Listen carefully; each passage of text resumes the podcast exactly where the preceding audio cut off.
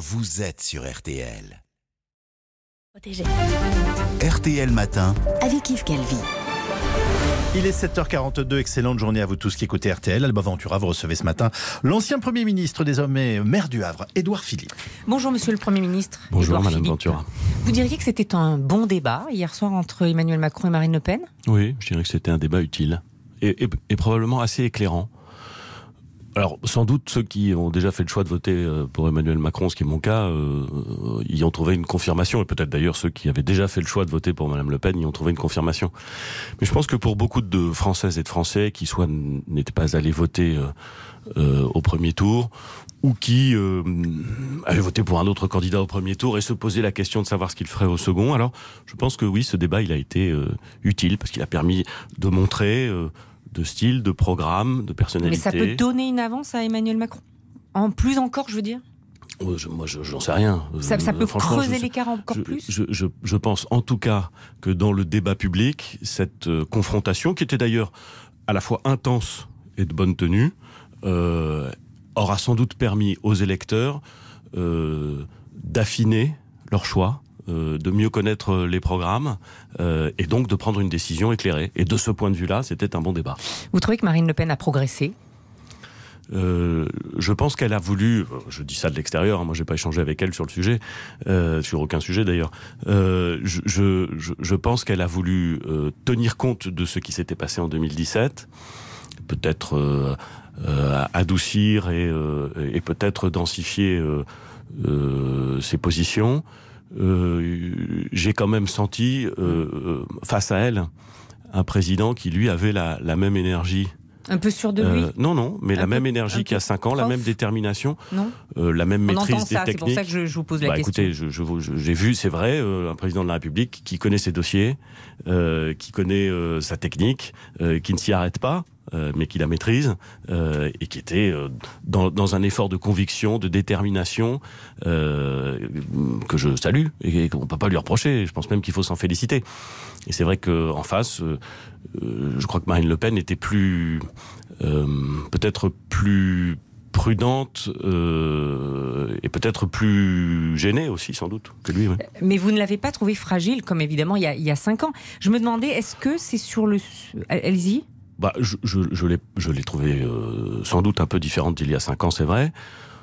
Je, je l'ai pas non En plus difficulté sur quoi Par exemple, Je- la Russie je l'ai- Est-ce que c'est Je sur l'ai ce pas trouvé sujet non plus euh, d'une, sérénité euh, et d'une solidité complète. Euh, ce qui, ce qui, ce qui moi ne me surprend pas beaucoup. Sur quel sujet, Édouard Philippe?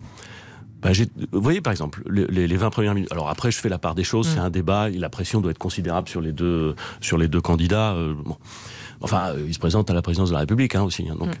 j'ai trouvé que sur les, les, la première séquence sur le pouvoir d'achat, euh, vous disiez, et beaucoup de gens disaient, Madame Le Pen a, a centré toute sa campagne euh, sur le pouvoir d'achat. Elle en fait son étendard. Elle en fait. euh, je ne l'ai pas trouvé.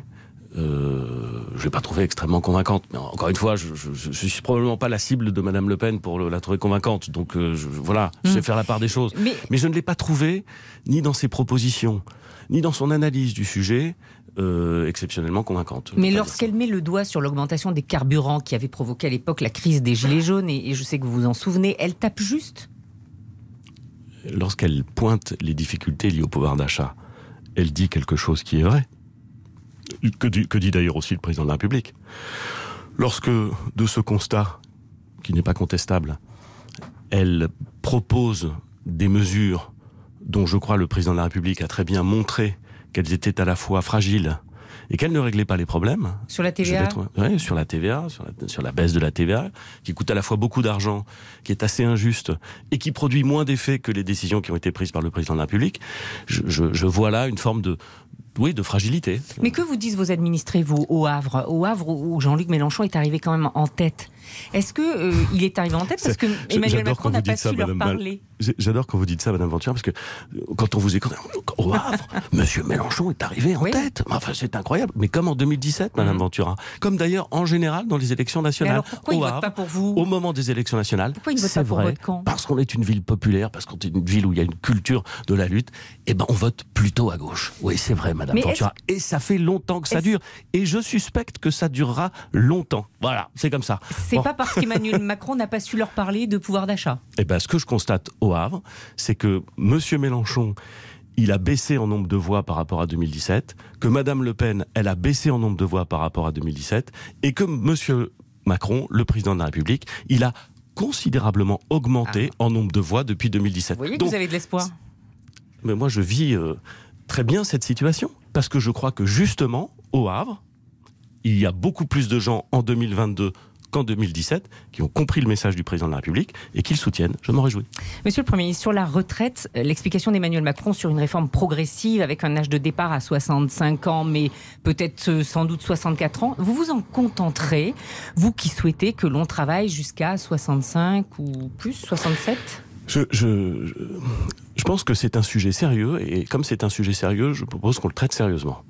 Euh, J'ai dit ce que tout le monde sait, peut-être que certains ne veulent pas le voir, mais ce que tout le monde sait, c'est que dans tous les pays comparables de l'Union européenne, tous, le Royaume-Uni, l'Allemagne, l'Italie, l'Espagne, tous les pays comparables, hein, les gouvernements de droite ou de gauche ont décidé d'allonger la période de travail, de retarder le départ à la retraite en choisissant comme âge 65, 66 ou 67 ans. Allemagne 67 ans, Italie 67 ans. Bon, c'est un constat. Je dis pas que c'est bien ou que c'est pas bien, c'est un constat. Tous les pays d'Europe ont fait le même constat. Pour sauver les systèmes de retraite, il faut travailler un peu plus longtemps, parce que si ça n'était pas le cas, alors soit on augmenterait les cotisations et on écrase les travailleurs sous des cotisations, et donc on réduit le pouvoir d'achat, soit on baisse les pensions, ce pour que personne les ne veut. retraites, pour financer Donc, la retraite minimale ou le grand âge. je ne dis pas, je ne dis que nous sommes plus intelligents que les autres. Je ne dis pas que nous sommes plus bêtes. C'est ce que c'est ce que tout le monde sait. Nous allons devoir progressivement travailler un peu plus longtemps. Il faut le faire en garantissant des mesures de justice, parce que tout le monde n'est pas dans la même situation face à son travail. Et ça, ça me paraît évident. Et il faut le faire progressivement, parce qu'on ne change pas les règles brutalement. Très bien. C'est ce qu'a dit le président de la République. Mais le président de la République, pas une il n'est pas faire dans revenu les 100 jours? Il n'est pas. Ah oui, je pense qu'il faut la faire vite, bien entendu. Mais Dans il, les 100 il jours. n'est pas revenu. Il n'est pas revenu sur deux intangibles. On équilibre le système. Et pour avoir un surcroît de prospérité, on travaille un peu plus longtemps. Et ensuite, on peut discuter, écouter, se mettre d'accord sur un rythme et sur des modalités. C'est ça qu'a dit le président de la République. Moi, je suis entièrement d'accord avec cette proposition. Je la soutiens totalement. Et je pense qu'il vaut mieux mettre en œuvre cette réforme rapidement au début du second quinquennat pour une raison assez simple, c'est que plus on retarde ce genre de réforme, plus c'est difficile. Emmanuel Macron a parlé hier de 50 milliards de dépenses supplémentaires. Alors, il y en a notamment des nouvelles baisses d'impôts. Il, il ne dit pas comment il finance. Il ne dit pas comment on va rétablir nos finances publiques. Comment on réduit notre déficit. Comment Ouais. on réduit notre dette. Dans l'ensemble, mais je crois que vous l'avez pointé sur cette antenne euh, un peu plus tôt, euh, dans la masse des sujets qui ont été évoqués, bon, il y en avait beaucoup avec un temps relativement contraint. Je, trouve à titre personnel que ces formules de débat où on doit traiter tous les sujets avec un temps extrêmement contraint sont un peu, Enfin, de mon pas point un de vue. petit sujet. Non, non, mais attendez, j'y viens. Surtout vous, Je- de je- votre part. Non, non, mais j'y viens, j'y viens. Mais je trouve que ces formules de débat sont un peu datées, à, à mon sens. Euh, Qu'elles ne permettent pas suffisamment une discussion, une proposition, une contre-expertise, euh, échéant. Passons. On a très peu parlé des questions euh, d'équilibre budgétaire. On a très peu parlé, en effet, des questions de financement euh, de notre économie, de financement de l'État.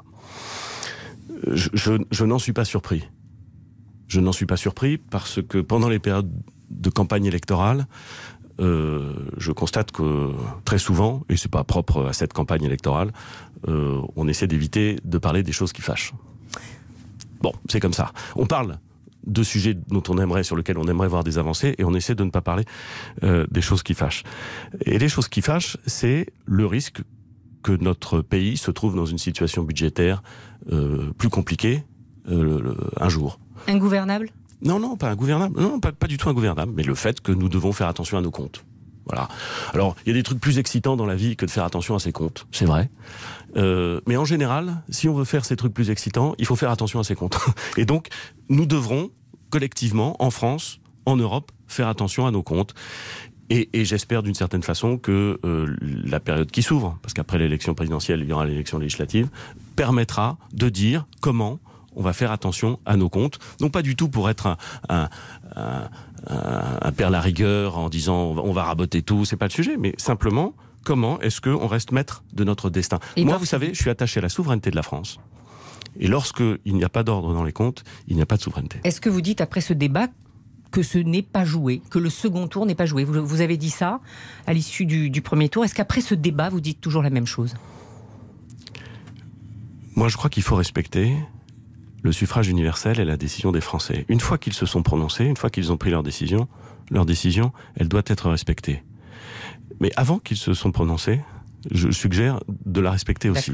Et donc, je ne crois pas, je n'ai jamais cru qu'une élection était jouée d'avance. Vous serez candidat aux législatives si Marine Le Pen l'emporte? C'est ce que j'ai dit, oui. Oui. Pourquoi faire Pour prendre la tête d'un groupe, pour mener la bataille de l'opposition pour... euh, Bah, Parce que si, si, si Madame Le Pen gagnait, ce que je ne souhaite pas, ça je crois que vous l'avez bien compris, euh, je pense qu'il faudrait euh, euh, conduire la bataille des législatives. et, En face de Jean-Luc Mélenchon qui se voit déjà cette, Premier ministre Et dans cette hypothèse-là, je ne me déroberai pas. En face de Jean-Luc Mélenchon qui se voit déjà Premier ministre Oui, euh, j'ai vu qu'il demandait aux Français de l'élire Premier ministre. J'ai- J'y ai vu euh, euh, chez un, un bon orateur le- le- une forme d'ellipse, voyez-vous, parce que on n'élit pas Premier ministre. Non. On élit une majorité et ensuite le président de la République choisit au sein de cette majorité. Bon, donc euh, pour qu'il soit élu Premier ministre, il faudrait que la France insoumise obtienne la majorité des sièges à l'Assemblée nationale, ce que je ne souhaite pas. Combien vous espérez de députés Horizon, votre parti? Euh, Édouard Philippe. je n'évoque pas ce sujet, car ce qui m'importe, c'est que le président de la République soit réélu. Et ensuite, Horizon a vocation à être euh, au sein de la majorité, un, un pilier euh, loyal, solide et utile. Merci Édouard Philippe, Monsieur Merci le Premier beaucoup. ministre. Et comme chaque